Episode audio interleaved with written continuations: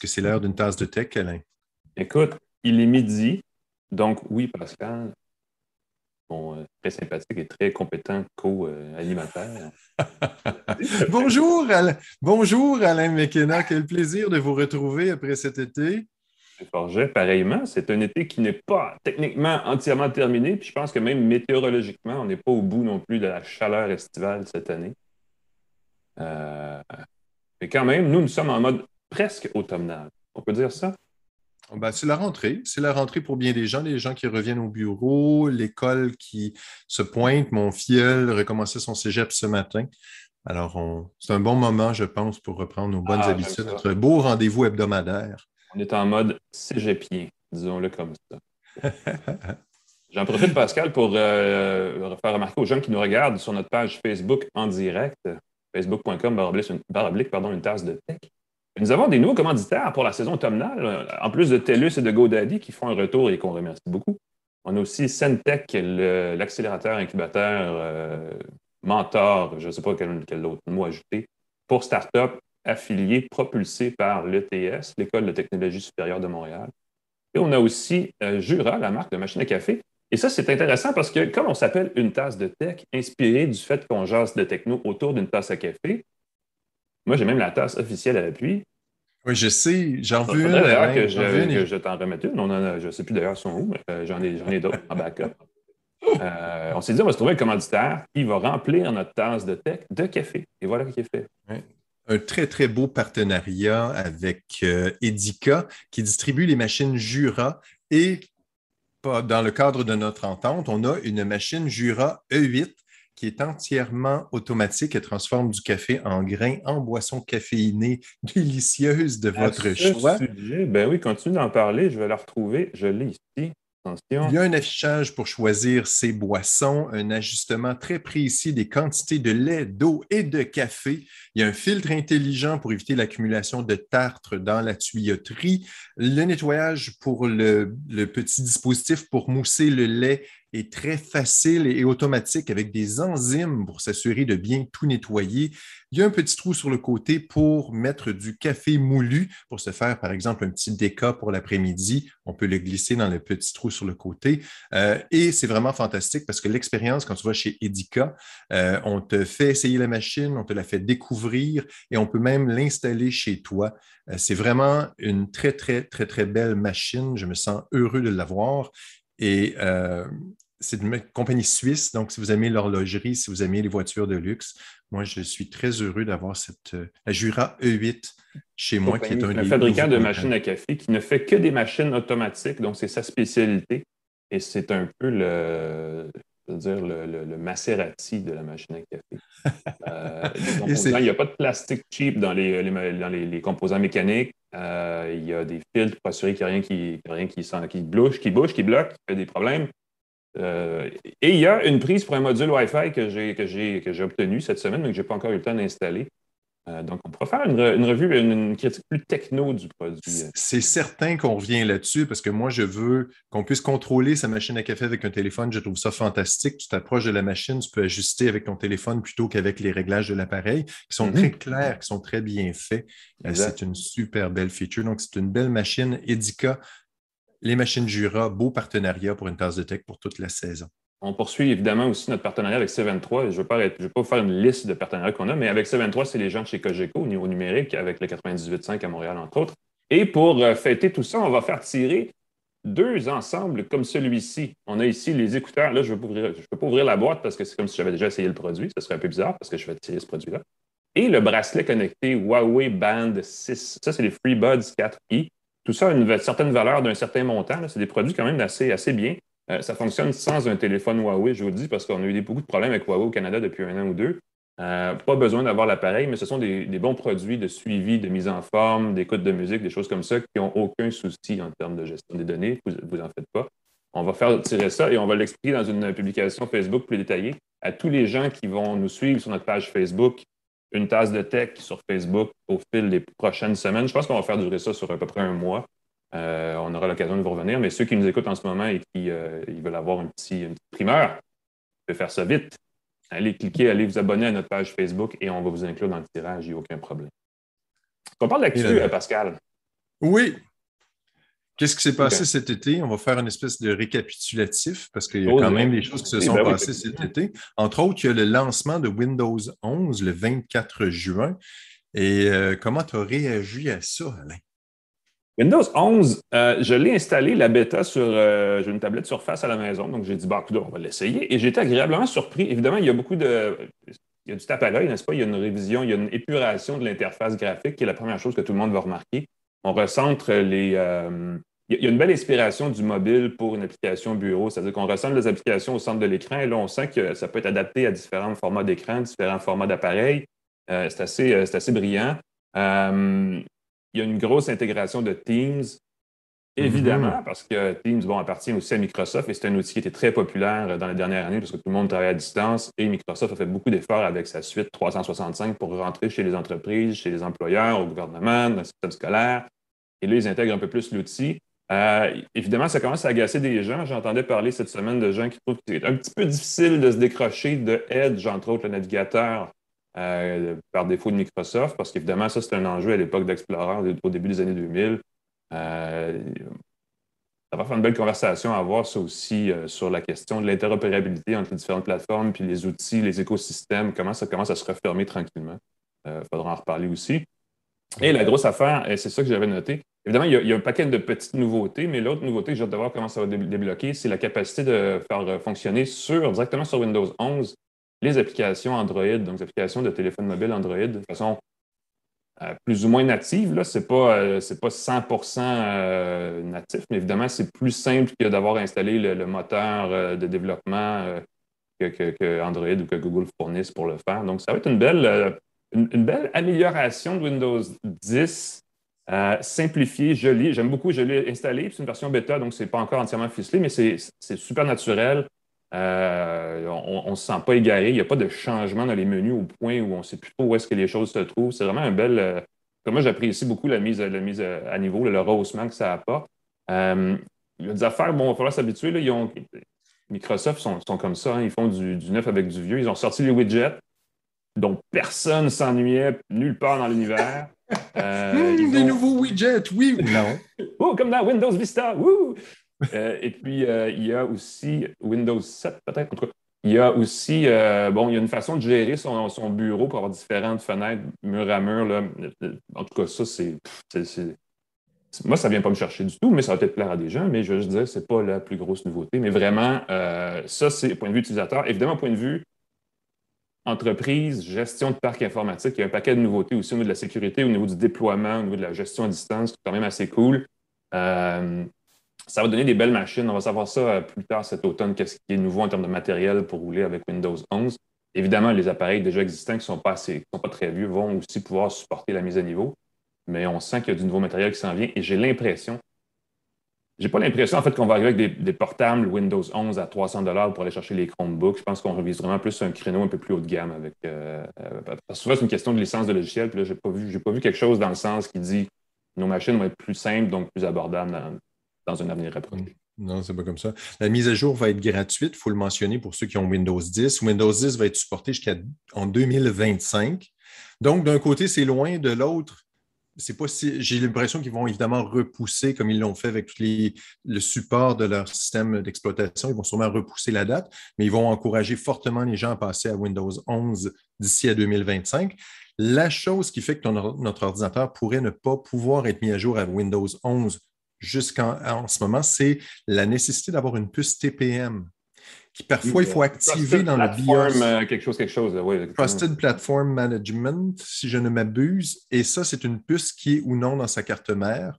Euh, il y a des puces virtuelles qui existent. Moi, j'ai réalisé que dans mon ordinateur, par défaut, il y a un petit test qu'on peut trouver sur le site de Microsoft pour vérifier si notre ordinateur peut être mis à Windows 11.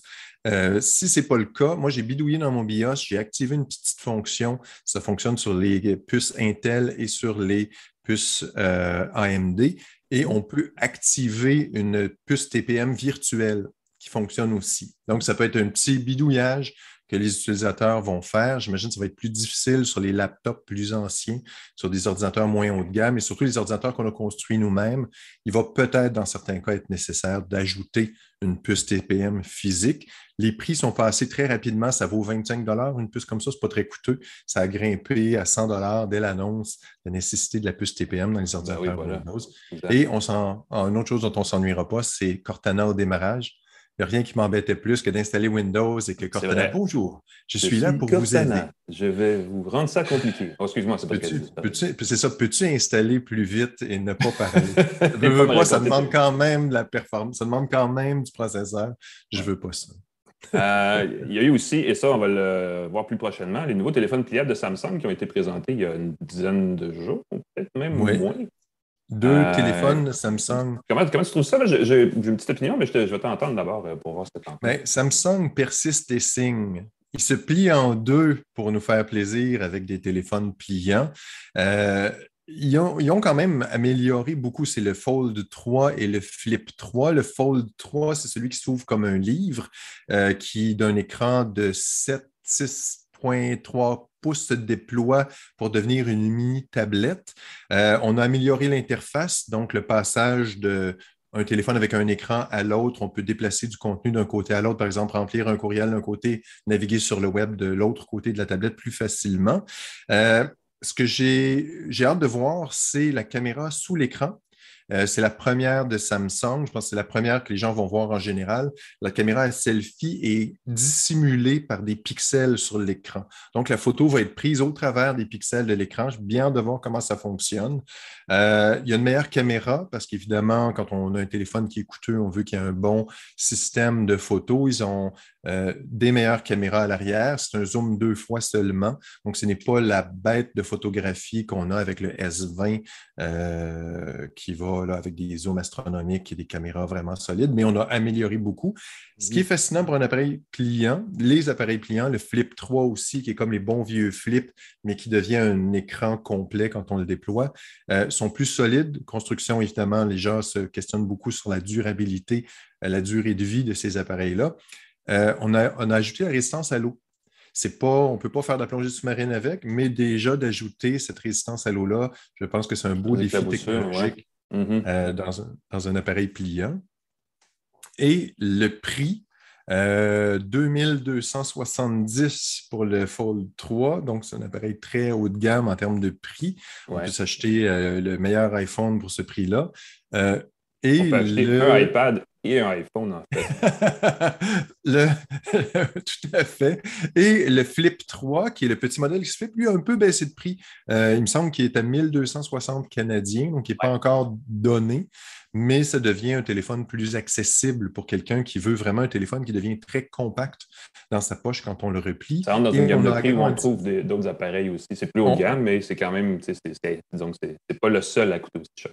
Exactement. Donc, c'est plus aussi exclusif que c'était. Ils ont agrandi l'écran extérieur, donc on peut utiliser son petit téléphone, euh, voir ses notifications. On a quelques applications qui peuvent être consultées de l'extérieur, donc on n'a pas besoin d'ouvrir son téléphone pour les utiliser.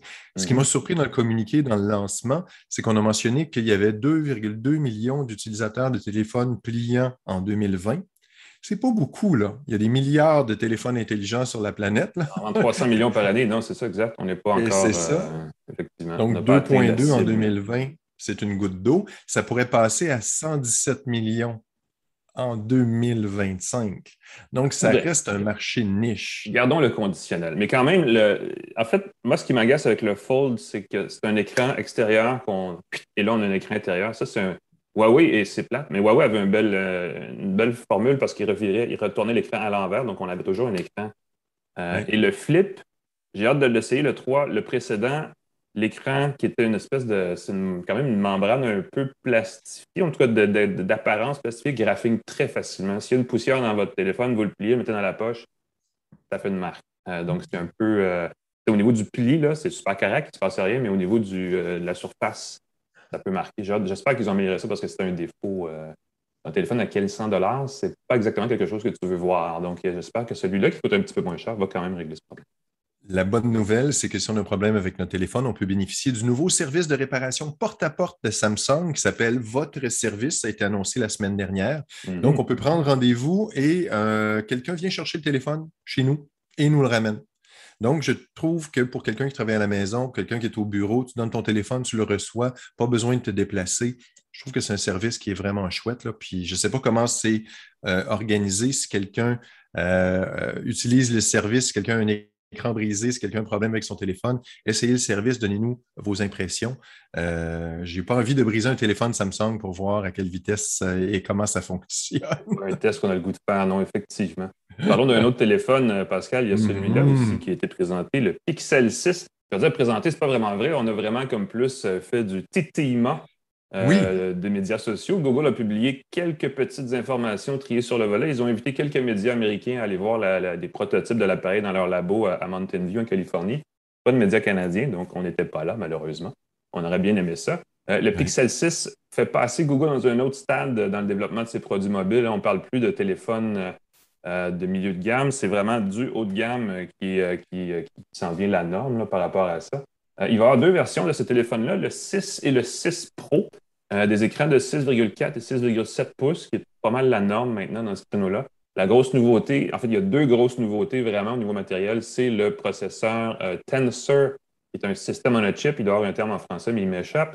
C'est-à-dire, ce n'est pas un processeur développé par Google, c'est vraiment une architecture, c'est comme l'équivalent miniaturisé mobile d'une carte maîtresse sur laquelle on met des composants qui viennent peut-être de Samsung, peut-être d'autres fabricants, ce n'est pas connu, euh, mais qui va inclure euh, un processeur destiné au machine learning, donc à l'apprentissage machine, qui est une application d'intelligence artificielle qui, concrètement, parce que ça ne veut rien dire jusqu'à date, c'est juste du buzzword, mais concrètement devrait pouvoir, à mon avis, faire deux choses.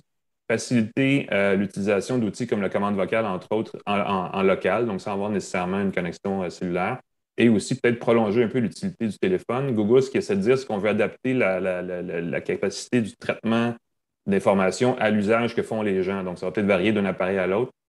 C'est sûr qu'au niveau du.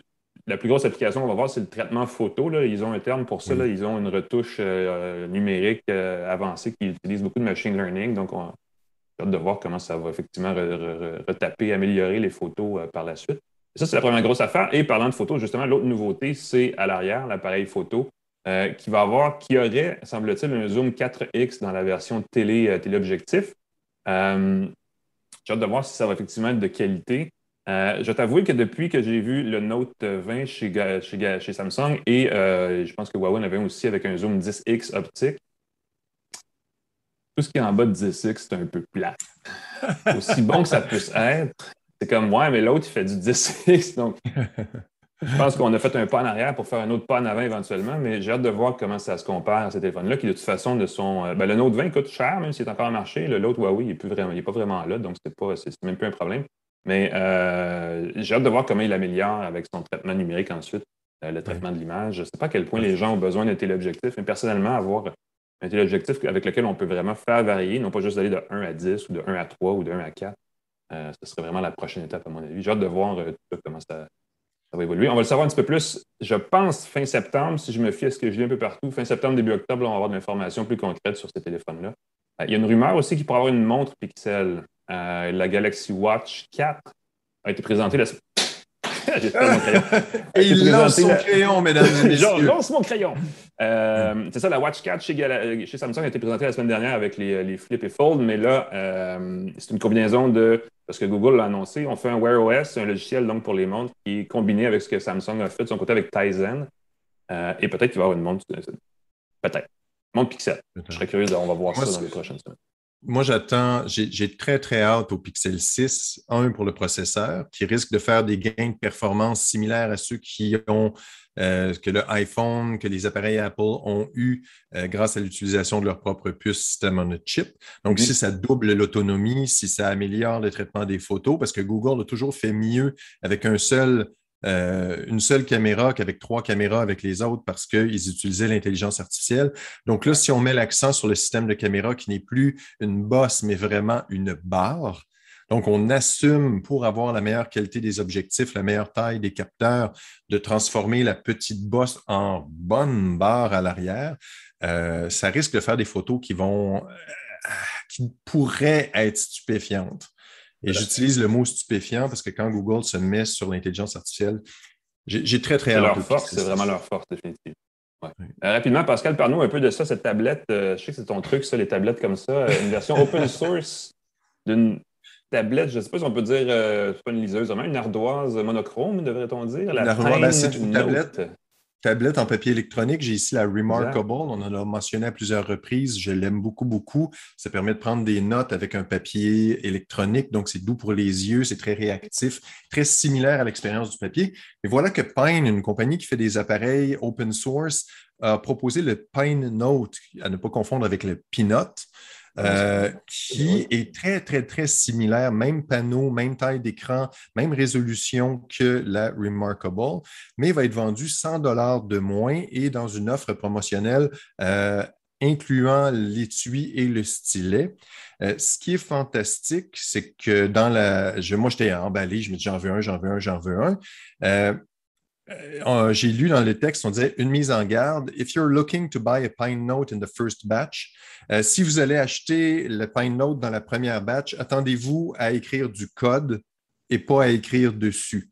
Parce que comme c'est fait pour les développeurs, les programmeurs et les enthousiastes expérimentés, euh, ça se peut que le code ne soit pas très prêt quand vous allez recevoir votre Pine Note. Mhm. Donc, soyez, euh, si vous avez le, Remarkable des mises à jour qui le rend sans cesse plus performant, plus efficace, si vous allez vers le Pine Note, vous allez économiser, mais au départ, vous risquez d'avoir une expérience très, très inégale. Ouais, euh, pourrait être insatisfaisante, mais c'est moins cher et ça m'emballe beaucoup.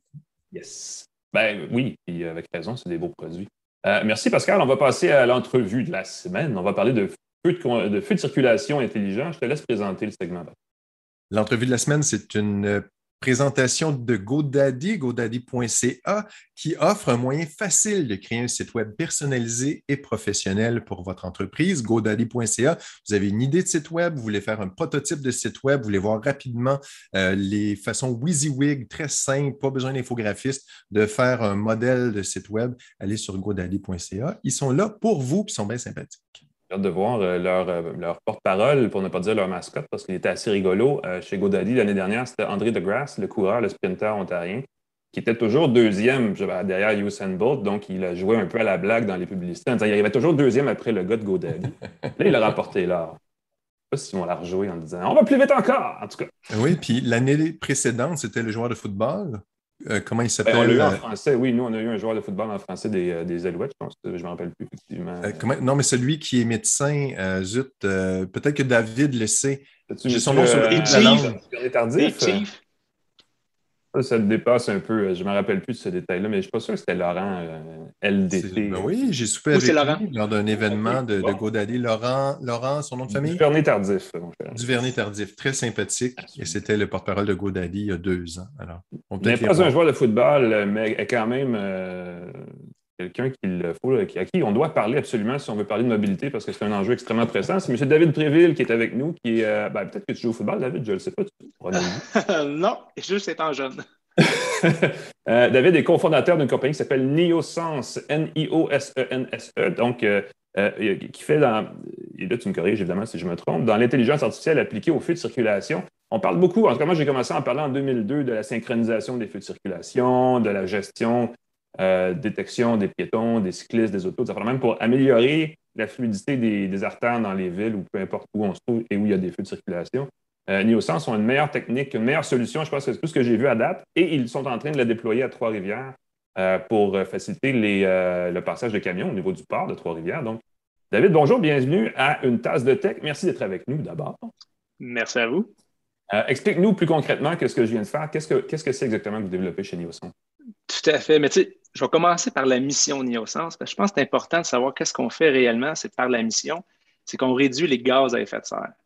On est appliqué au transport. Ça fait une quinzaine, 10-15 ans qu'on travaille justement tout ce qui est ville, tout ce qui est feu de circulation, tout ce qui est l'intelligence en arrière de tout ça. Puis on s'est dit, il y a un problème majeur au niveau justement planétaire, c'est les gaz à effet de serre, ça n'a pas de frontières, ça impacte tout le monde. Qu'est-ce qu'on peut faire, nous, étant notre petite entreprise, nos, deux petites personnes en tant que cofondateurs, on avait un bon développeur aussi. On s'est dit, il faut s'attaquer à cette problématique-là.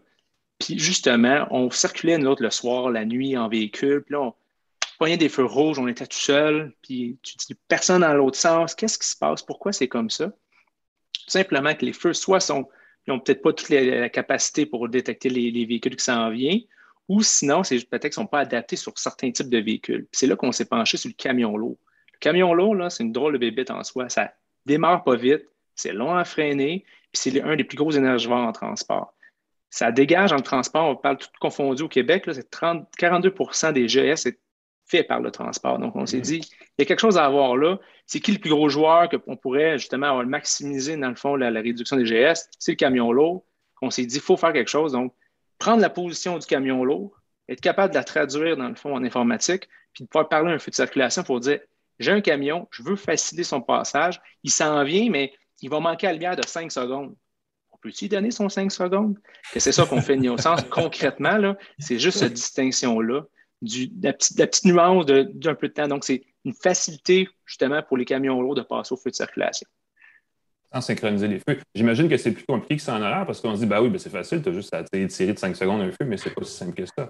Euh, je sais qu'il y a des compagnies qui développent des gros modules qu'il faut brancher en haut d'un poteau, puis c'est bien compliqué. pas exactement comme ça que vous fonctionnez, vous. Là. Non, du tout. Puis dans le fond, on est complémentaires à ces gros joueurs-là. Ils mettent énormément de recherche et développement justement pour optimiser le flux de circulation dans tous les sens avec tous les véhicules. Nous, ce qu'on fait, c'est qu'on est capable, dans des situations que justement, il n'y a pas une grosse masse de trafic, de prendre un véhicule, de, de loin, de le voir quand il s'en vient, de savoir justement toutes les positions des transports qui se fait, puis de dire, bien, ce véhicule-là s'en vient dans trois minutes, là, il s'en vient dans 30 secondes, parfait, là, je donne. Mais le feu de circulation, même s'il y avait des caméras, même s'il y avait des radars, vu que ce n'est pas sur ce, principe-là qu'on se base, mais on est capable de donner justement cette communication au feu de circulation. Les autres compagnies sont vraiment axées dans le milieu de gestion, d'augmenter justement le, passage du nombre de véhicules dans les zones de transport qui beaucoup de trafic. Nous, on le fait dans justement complémentaire quand il n'y a justement pas beaucoup de trafic, mais les véhicules ne sont pas capables d'être vus par les feux de circulation. Euh, l'exemple des camions lourds est bon. je sais que vous faites avec le port de Trois-Rivières en ce moment, ça, prend, ça prend un module de communication dans les véhicules. Donc, les camions, mm-hmm. les partenaires ont un module avec lequel ils, transmettent leur positionnement. J'imagine que c'est un peu comme ça que ça fonctionne. Tout à fait. Puis, à Trois-Rivières, c'est un petit peu. Euh, le port de Trois-Rivières va être impliqué, mais il ne l'est pas encore en ce moment. Mais eux autres, dans le fond, ce qu'on fait, c'est qu'on travaille avec une compagnie qui font affaire avec le port de Trois-Rivières, qui est Transport Sommaire, super belle entreprise, ils sont innovateurs, ils veulent oui, ça prend quelque chose dans le véhicule. Est-ce que nous autres, comment on le fait justement, c'est que des partenaires qu'on va aller chercher l'information du véhicule y est où positionné. il y a la possibilité aussi de l'avoir avec des téléphones mobiles parce qu'à ce temps, les nouvelles technologies permettent de faire ça. L'objectif, justement, d'être ouvert sur plusieurs types de technologies pour nous, c'est que nous, on diagnostique un petit peu. On réussit à avoir la position du véhicule, peu importe par quelle technologie qu'on a, puis on est capable de la traduire. C'est là le, l'effort qu'on fait au niveau euh, intelligence artificielle et tout, c'est vraiment au niveau des algorithmes. Comment tu fais pour prendre des données qui ne sont pas nécessairement euh, très euh, rigoureuses aux secondes, puis la transformer en vraiment données, le véhicule est vraiment où au moment donné? Mais c'est là que justement la, la sauce sens, les algorithmes, nos, ingénieurs développent justement les algorithmes pour faire ça, puis on passe la bonne demande. Ben oui. C'est en plein ça. Le transport, tu l'as dit, c'est le plus gros, c'est la plus grosse source émettrice de gaz à effet de serre au Québec. Évidemment, les camions lourds sont les plus gros véhicules, donc j'imagine que c'est aussi la plus grosse partie de cette grosse partie-là en termes d'émissions. Est-ce que, vous pouvez chiffrer le bénéfice de votre technologie sur euh, une application concrète? Est-ce que ça réduit d'un montant X? Ben oui, pour imaginer vraiment de façon simple, un gros camion lourd qui est rempli, on parle d'un coq vraiment, que le camion est à la bonne utilisation, ça peut prendre jusqu'à 3 litres de diesel le repartir de zéro. Donc, c'est vraiment impressionnant. 3 litres de diesel, pour ceux qui sont vraiment en, euh, en GS, mais c'est environ 8 kg de, GS qui est créé à chaque fois qu'un véhicule fait un arrêt. Donc, à chaque euh, peu de circulation, un camion, s'il a besoin de s'arrêter et de redémarrer, il brûle l'équivalent de 3 litres de, diesel. Jusqu'à 3 litres, oui, c'est assez impressionnant. C'est pour ça que les bénéfices, eux autres, sont extrêmement grands. Puis c'est justement ça pourquoi que la participation des camions lourds, sont, eux, sont intéressés à notre technologie, étant donné que le bénéfice est, instantané pour eux. Oui, puis quantité de, surtout c'est des grands groupes qui ont plusieurs camions, donc il y a aussi un bénéfice euh, financier de dire ben, on, évite de consommer un carburant qui coûte de plus en plus cher. Tout à fait. Puis là, dans le fond, le, transport lourd, c'est notre première étape qu'on travaille, mais on travaille aussi sur un peu l'éco-mobilité, que là, on travaille justement des projets avec euh, Adric encore, 5G, pour développer justement la, capacité de, prendre plus en charge les autres types de véhicules. Donc, on travaille avec des entreprises québécoises là-dessus qui sont spécialisées dans l'imagerie de l'art, donc Artaud, belle entreprise. On a aussi Blue City qui spécialise dans la même chose, dans vraiment le temps réel de position des véhicules. Donc, on a des beaux projets qui s'en viennent justement pour, euh, pour l'automne. On travaille très fort là-dessus. Je verrais une application du côté du transport en commun, entre autres, si on pouvait, si on pouvait rendre le transport en autobus plus fluide, je pense que les gens prendraient peut-être plus sur un autobus. voilà. Est-ce que c'est une solution qui pourrait se généraliser comme ça fonctionne? On parle de 5, tu as, évoqué la 5G. Est-ce que ça pourrait être une application, par exemple, qu'on installe dans notre téléphone qui fait qu'on devient qu'on fait partie de, de NeoSense et que là, qu'on bénéficie des avantages? Que ça pourrait être intégré à Google Maps euh, pour dire euh, garde ta vitesse, tu vas être correct sur ta ligne verte? Ça doit aussi sauver du temps de transport, pas seulement du carburant, mais du temps de transport aussi. Tout à fait. Mais pour le temps de transport, c'est sûr certain que nous, les, gens qui qu'on discute, les camionneurs, c'est un des points forts. Mais c'est dur à chiffrer pour Niosens, mais pour eux autres, ils savent déjà. Donc, c'est un point fort. Si on parle d'intégration, il faut, regarder un peu le modèle d'affaires qu'on a, nous autres. C'est certain qu'on s'attaque aux camions lourds aujourd'hui. Dans une prochaine phase, c'est l'éco-mobilité. Euh, c'est comment qu'on fait, nous, on parle avec des villes. C'est les villes qui ont les politiques. Nous, ce qu'on va leur donner, c'est des outils. On va leur donner gratuitement cette capacité-là. Ça veut dire quoi donner gratuitement ces outils-là? Ça veut dire, exemple, Ville de Trois-Rivières, on va être capable de donner l'information des véhicules qui passent, qui feront des requêtes, justement au feu de circulation, puis eux, ils vont prendre des décisions par après avec leur politique. Euh, de telle heure, telle heure, ce véhicule-là, euh, je donne accès justement à un 5 mmh. secondes de plus. Que c'est que pensez-y, la, ligne était bonne. Un piéton, même chose. Si lui, on fait, il, a la capacité d'envoyer la demande à la ville, la ville prend une politique sur tel tronçon, priorité piéton. Il pourra y avoir des choses qui font ça. La technologie de Nielsen va permettre ça. Est-ce que c'est notre modèle d'affaires? Pas nécessairement aujourd'hui, parce que nous autres, on est vraiment dans la recherche de réduire les gaz à effet de serre. Mais au bout de la ligne, qu'est-ce qu'on fait? Sinon, c'est des outils qu'on va donner aux villes pour faire ça. l'objectif, c'est de le faire mondialement, c'est pas de le faire localement, c'est qu'on soit capable de déployer ces, informations-là, ces outils-là à grandeur de la planète sans qu'on soit obligé d'installer du matériel. Donc, là, le point du début avec les camions, on est capable de prendre la position du camion sans qu'on installe l'équipement dans le camion directement. Hmm. Écoute, donner les coordonnées de la municipalité où je demeure, ce serait pratique, effectivement, des circulation qui priorisent. Ben, c'est banal, hein, mais c'est une question de forme versus fonction. C'est qu'ils ont un concept super bien euh, réfléchi où ils priorisent les piétons. Donc, on appuie sur le bouton et quand le, quand le piéton, évidemment, s'est rendu son tour dans le cycle de. Ben, évidemment, le petit, bonhomme blanc apparaît, puis on peut traverser, mais c'est tellement long que les gens traversent avant. Quand le, le, priorité au piéton apparaît, il n'y a plus de piétons. Ça, fait, ça fâche évidemment les automobilistes. Ah, moi, je suis On tente, euh, c'est quelqu'un qui veut l'accès euh, rapide à NeoSense, qui veut. Peut-être que c'est la, mairesse de ma, ville, je ne sais pas. C'est une excellente. Euh, on verra plus tard. Je ne sais pas pour l'instant. vous en êtes où avec votre projet Trois-Rivières? Est-ce que c'est présentement fonctionnel ou c'est bientôt pour être, déployé? Mais dans le fond, nous, on est en train de le déployer. justement, on est en phase de commercialisation en octobre. Ça veut dire qu'on va commencer à avoir les premiers chiffres qu'on va pouvoir diffuser justement aux autres villes. L'objectif, justement, c'est de partir en croisade en octobre puis aller cogner aux portes. On a déjà cinq villes qui attendent notre information. Euh, c'est quoi l'efficacité? Vous êtes rendu où? Selon les données en ce moment qu'on a, euh, les simulations qui sont faites par l'externe, ce n'est pas Niosens qui est fait, c'est l'Université Laval dans le cadre du projet, justement, chapeauté avec euh, la ville de Trois-Rivières. C'est environ 10% d'économie justement d'énergie de, qui serait fait sur ces faits de circulation-là. Donc, c'est un très bon bénéfice pour, pour euh, les, transports. Ah, donc, prochaine nouvelle au courant, au courant de l'automne euh, par rapport à votre projet. C'est en plein ça. On a hâte de suivre ça. Ça tombe bien parce qu'il y a des élections, donc peut-être qu'après les élections, ça va devenir euh, plus intéressant pour les municipalités. Les nouveaux élus de, de livrer certaines, de remplir certaines promesses qui vont avoir été faites d'ici là. On va ça de très près. David Préville, cofondateur et directeur de l'exploitation chez Niosens. Merci, David, d'avoir été avec nous. Super intéressant. Merci à vous. Et à la prochaine. Merci, David. Au revoir. C'est un gradué de Santec en plus, euh, notre partenaire Santec. Comme quoi, on, est vraiment, vraiment un euh, très bon partenariat. Oui, on ne fait pas exprès, mais ça, ça donne que quand on s'associe au meilleur, n'est-ce pas? C'est ça qui arrive. Voilà. Et j'espère que les partenaires se disent la même chose de nous. On veut vous livrer la meilleure balado possible. Exactement. On va parler de gadgets, d'appareils, de matériel. Avant ça, n'oubliez pas, juste euh, parce que j'aimerais ça vous le rappeler quand même, qu'une tasse de tech peut être visionnée en direct sur notre page Facebook, comme nous diffusons en ce moment. C'est tellement en direct que des fois, mon téléphone sonne et je n'y peux rien. Euh, une Facebook, pardon, facebook.com, une tasse de tech. Je savais que j'y arriverais.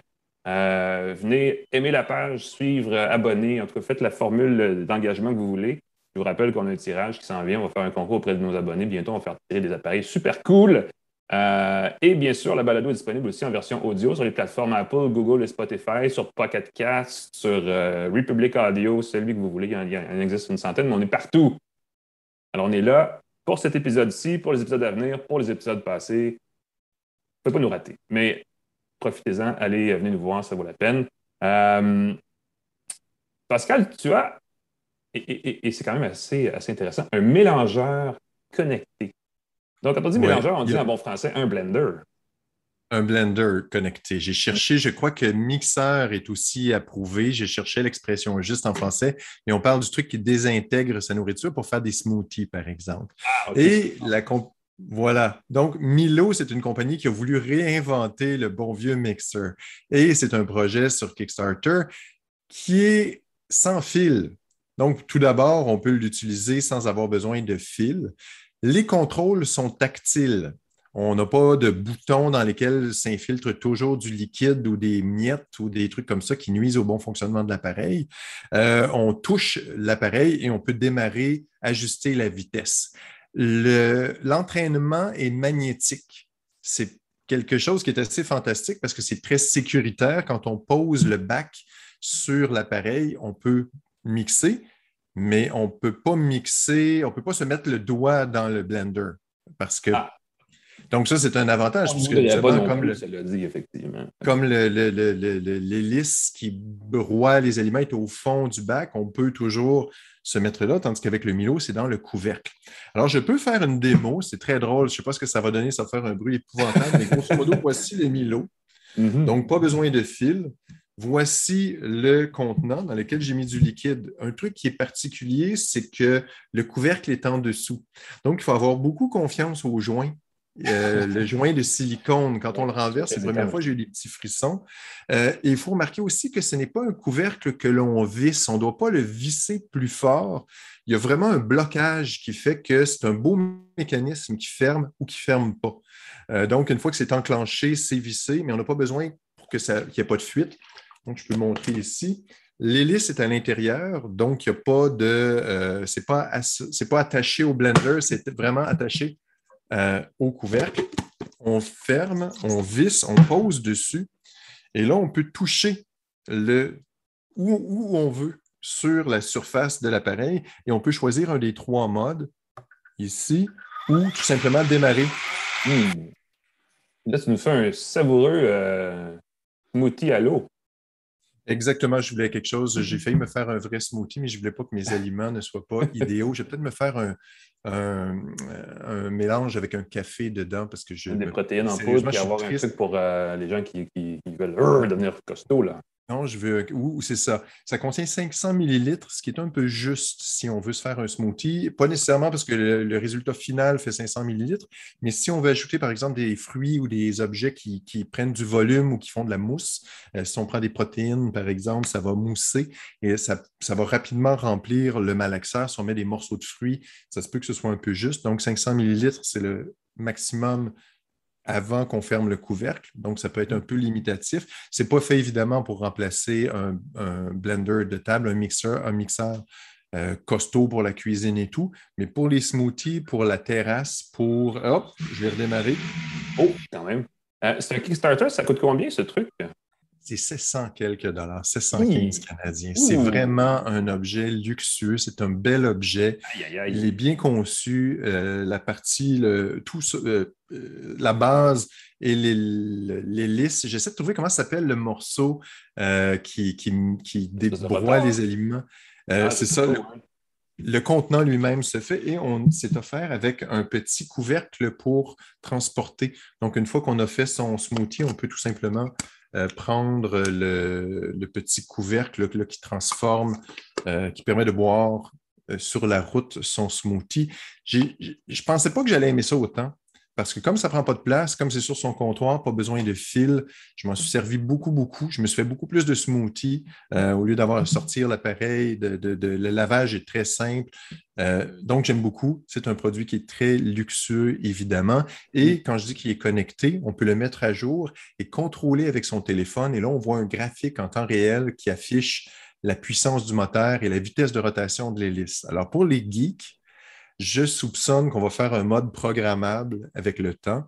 Par défaut, par exemple, le mode smoothie va plus vite, moins vite, plus vite, moins vite pour que les, trucs soient plus harmonieux. Il y a un mode silencieux. Comme vous l'avez entendu, c'est étonnamment silencieux, même en mode régulier. Mhm. Et je soupçonne qu'on va pouvoir programmer différents modes dans son Blender. Donc, ceux qui veulent euh, sécuritaire, simple, réinventé, est-ce que c'est euh, est-ce que c'est quelque chose qu'on doit s'acheter? Je ne suis pas certain. Ça existe et je trouve que c'est une belle euh, idée de, de, blender des choses. Je peux préciser M-I-L-L-O. Euh, il y avait une application montréalaise qui s'appelait Milo avant, qui n'était pas tellement loin en termes d'appellation, qui était getmilo.com, ne vous trompez pas. Exactement. Et donc, donc, si vous cherchez une façon de, de mixer mobilement, euh, pour les gens peut-être qui nous écoutent de Trois-Rivières, qui sont sur la route dans leur camion, tu peux avoir ton blender. Ça se recharge par un port USB-C. Autre chose ah. importante. Euh, donc, tu n'as pas besoin de, Tu peux prendre à la limite le chargeur de ton ordinateur pour charger ton blender. C'est disponible maintenant ou c'est Kickstarter qui va être. C'est déjà, déjà en vente, ils sont déjà là. Et euh, c'est très, en tout cas, ça me semble très au point. C'est un beau produit qui aurait pu être un truc qui est lancé dans, six mois. Mais non, c'est déjà offert. Cadeau de la rentrée pour les gens qui ont besoin de C'est bon, ça. pour les étudiants fortunés. Ben oui, ben oui, ou leurs parents, définitivement, qui ont, acheté des bitcoins et qui ont réussi à s'en tirer avec du positif. On peut moins faire le gag des bitcoins en ce moment. Ben, c'est quand même, ça vaut quand même. Ceux qui, ont, euh, ceux qui ont payé leur bitcoin 25 sous. Oui, non, c'est ça, exact. ça peut baisser un peu, ça peut encore baisser un peu. Ouais. Euh, je vais aller, Pascal, si tu me permets, dans un tout autre registre. Euh, j'ai sous la main un bidule qui, lui, ne coûte que 50 dollars. Euh, il s'agit du Roku Express 4K. Évidemment, on a reçu un paquet de Gugus au niveau de pendant l'été. Euh, et je cherchais lequel allait être le plus pertinent au début pour rentrer fort avec une nouvelle saison d'une tasse de tech. Et je t'avouerai que le Roku, parce qu'il est 50 dollars, est un appareil qui m'intéressait pour euh, discuter de. Parce qu'évidemment, on a parlé beaucoup de numérique, beaucoup de choses se sont passées cet été. Il y a eu les Jeux Olympiques, il y a eu l'Euro au soccer, il y a eu beaucoup de choses. Apparemment, chez nous, on regarde beaucoup de sport à la télé et pour une fois, il y avait une belle offre numérique pour ces activités-là euh, à travers des applications sur les plateformes connectées. Et si vous cherchez quelque chose sans avoir acheté un téléviseur complet, ben cet appareil-là est quand même pas mal. C'est un des moins chers sur le marché. Euh, Roku Express, j'en ai un ici. C'est évidemment la version 4K du Roku Express tout court qui existait déjà, euh, qui est un appareil, vous voyez, qui est extrêmement compact. Il y a une nouveauté amusante, je vais le dire comme ça, c'est que la télécommande a un bouton Apple TV et un bouton pour le Canada Crave, qui est le service de vidéo sur demande de Bell. Euh, ça fait changement parce qu'avant, il y avait Popcorn Flix où il y avait des trucs qui n'étaient pas nécessairement très offerts ici au Canada, donc c'était un peu bizarre. C'est un appareil qui, comme son nom le dit, affiche la vidéo en 4K. Il y a aussi l'affichage HDR. Donc, les gens qui ont un téléviseur assez récent mais qui n'est pas connecté, c'est une bonne façon d'ajouter la portion connectée. Euh, Roku, c'est une interface, essentiellement une interface logicielle où on a accès à Apple TV, Crave, Netflix, euh, il y a du contenu d'Amazon, il y a tous les services de vidéo numérique et même de, de, musique ou de radio, en fait, sont disponibles pas mal à travers des chaînes Roku. Euh, il y a même aussi ici tout TV qui est, apparu sur Roku récemment. Ça a pris du temps avant qu'on l'ait de façon officielle, mais maintenant c'est là. Donc, il y a du contenu quand même en français qui vient du, euh, groupe élargi de Radio-Canada. Il n'y a pas juste euh, Radio-Canada, mais il y en a plusieurs, plusieurs chaînes là-dedans qui sont, qui sont de, diffuseurs publics. et la grosse nouveauté pour Roku cet été, c'était l'ajout de contenu exclusif sur, de contenu exclusif sur leur chaîne. Donc, ils ont des séries de télé, de, qui sont, qui sont se trouvent pas ailleurs, de, qualité quand même comme, comme série, là, sauf que malheureusement, il n'y a aucun contenu exclusif en français particulier, donc c'est pas euh, un peu un bémol. Si vous regardez beaucoup de, télé en anglais, ça peut vous intéresser, mais sinon, euh, bof, disons-le comme ça. Euh, l'affaire, pour 50 on a le choix entre le Roku Express et aussi la clé Amazon Fire TV, qui, est une, qui, version 4K aussi. Et je vais vous avouer que si j'ai à choisir, je préfère, je préfère la clé Amazon parce que c'est une, euh, le logiciel, c'est une version un peu modifiée d'Android. sur laquelle on peut charger des applications qui ne sont pas nécessairement les six applications autorisées par le fabricant. Donc, on peut aller chercher de la télé, des, applications tierces et des trucs entièrement légitimes. Je ne parle pas d'aller chercher des espèces d'agrégateurs de contenu piraté. et on peut aller chercher des, applications de sport, de musique, de choses comme ça et les charger sur le service. Il y a une bonne intégration aussi avec euh, euh, l'écosystème de haut-parleurs d'enceinte Alexa. Donc, on peut envoyer le son à des endroits sans que ce soit nécessairement dans le téléviseur. Et ça me fait penser, sur Roku, il y a une fonction euh, par rapport à ça qui est assez intéressante parce qu'on ne peut pas jumeler un, haut-parleur par Bluetooth, par exemple, mais on peut passer par l'application mobile sur son téléphone pour envoyer le son dans des écouteurs qui, eux, peuvent être branchés à son téléphone. Donc, on peut un peu contourner cette limite-là. mais c'est vraiment le choix que vous avez. Et la nouveauté chez Roku, ben, c'est celle-là elle est correcte. Euh, elle est surtout pas chère. Il y a mm-hmm. aussi le nouvel Apple TV qui a été lancé il y a quelques mois euh, et qui coûte autrement plus cher. Donc, je pense que si vous ne savez pas trop si vous avez besoin d'un téléviseur connecté, allez pas vous acheter un téléviseur connecté, achetez un téléviseur qui fait la job et choisissez une plateforme comme celle-là qui se branche dedans, qui va vous permettre d'y goûter la première fois. Euh, et si vous faites ça, bien évidemment, la moins chère. Roku, ils font des. C'était des pionniers dans le créneau. Là, ils se sont fait rattraper. Puis là, je pense qu'ils sont un petit peu, peut-être un petit peu essoufflés dans leur développement, mais quand même, euh, vous pouvez l'essayer, ça coûte 50 c'est pas très cher. je pense qu'il y a même des spéciaux. Je l'ai vu en spécial à 25 américains chez Walmart aux États-Unis, donc peut-être qu'ils vont l'avoir en spécial aussi, ici aussi prochainement. C'est à suivre. Bref, Roku Express 4K, pour ceux qui s'intéressent, c'est un bon choix pour avoir une télé connectée à la maison sans seul. Voilà. Je vais me permettre d'ajouter que je découvre euh, la chaîne Roku. Au départ, c'était familique comme contenu. Euh, je me suis rendu compte que le contenu de Roku TV était présenté un peu comme une grille horaire d'un télédiffuseur avec des chaînes en direct, mais des chaînes où donc on n'a pas de choix, on ne peut pas choisir, par exemple, l'épisode. Euh, je me suis surpris à regarder The Johnny Carson Show Hmm. Euh, la vieille émission de télé qui est diffusée en, euh, un épisode après l'autre. Donc, on ne peut pas choisir quel épisode on regarde, mais si on cherche quelque chose qu'on veut regarder sans se casser la tête, sans choisir, on peut regarder dans certaines chaînes en direct euh, dans Roku. Donc, j'ai trouvé ça intéressant comme piste et c'est très divertissant comme morceau d'histoire de regarder Johnny Carson. Et l'avantage de Roku, c'est qu'il supporte bien leurs euh, appareils. Donc, les téléviseurs, parfois, après quelques années, euh, il n'y a plus de mise à jour des systèmes. On n'ajoute pas les intégrations des nouveaux services qui peuvent arriver. Tandis que Roku est habituellement assez rapide pour ajouter euh, les différentes. c'est bien de le dire, le, processeur là-dedans, c'est la fiche technique, on s'en fout un peu dans le sens où on ne porte jamais attention à ça, mais cet appareil-là va durer plus longtemps qu'une clé Fire d'Amazon parce que le processeur est quand même assez durable, de bonne qualité, la performance, le, mouvement dans les menus, ces choses-là, là, euh, c'est plus meilleure qualité là-dessus que sur les produits d'Amazon, qui généralement durent un an ou deux, surtout les produits d'entrée de gamme, et commencent à bourrer, le ça commence à être long, il faut être patient. Donc, euh, détail mm-hmm. important, Merci Pascal de l'avoir précisé. Et sur ce, mesdames, messieurs, c'est la fin de notre premier épisode euh, d'une tasse de tech de cet automne 2021. J'espère que vous avez apprécié. Ne manquez pas, évidemment, la suite. On est toujours là les jeudis à midi, n'est-ce pas? Euh, Pascal, euh, je te laisse euh, présenter les commanditaires pour leur, les remercier pour leur présence pour ce premier épisode. J'aime prendre ma voix la plus radiophonique possible et faire ça. Alors, on remercie Santec, on remercie Edica et Jura pour notre partenariat café avec une tasse de texte, c'est très approprié. TELUS, qui est notre partenaire aussi, et GoDaddy.ca, qui sont partenaires de l'émission. Est-ce que j'ai oublié quelqu'un? On est là. On remercie aussi C23 pour TELUS, Santec, Jura et GoDaddy.ca et C23 qui est notre partenaire pour la diffusion. Voilà. Merci Pascal. Merci d'avoir été euh, avec, euh, ben, avec moi, comme à chaque semaine. Toujours très intéressant, n'est-ce pas? Euh, nous, on prend évidemment une pause pour le reste de la journée et pour le reste de la semaine. On se voit la semaine prochaine pour une autre tasse de tech. Ne manquez pas ça. Jeudi midi sur Facebook ou n'importe où ailleurs quand vous voulez sur les plateformes Balado. Ne manquez pas ça. Merci Pascal. Merci. Passe une belle journée. Et à la prochaine. Au revoir tout le monde.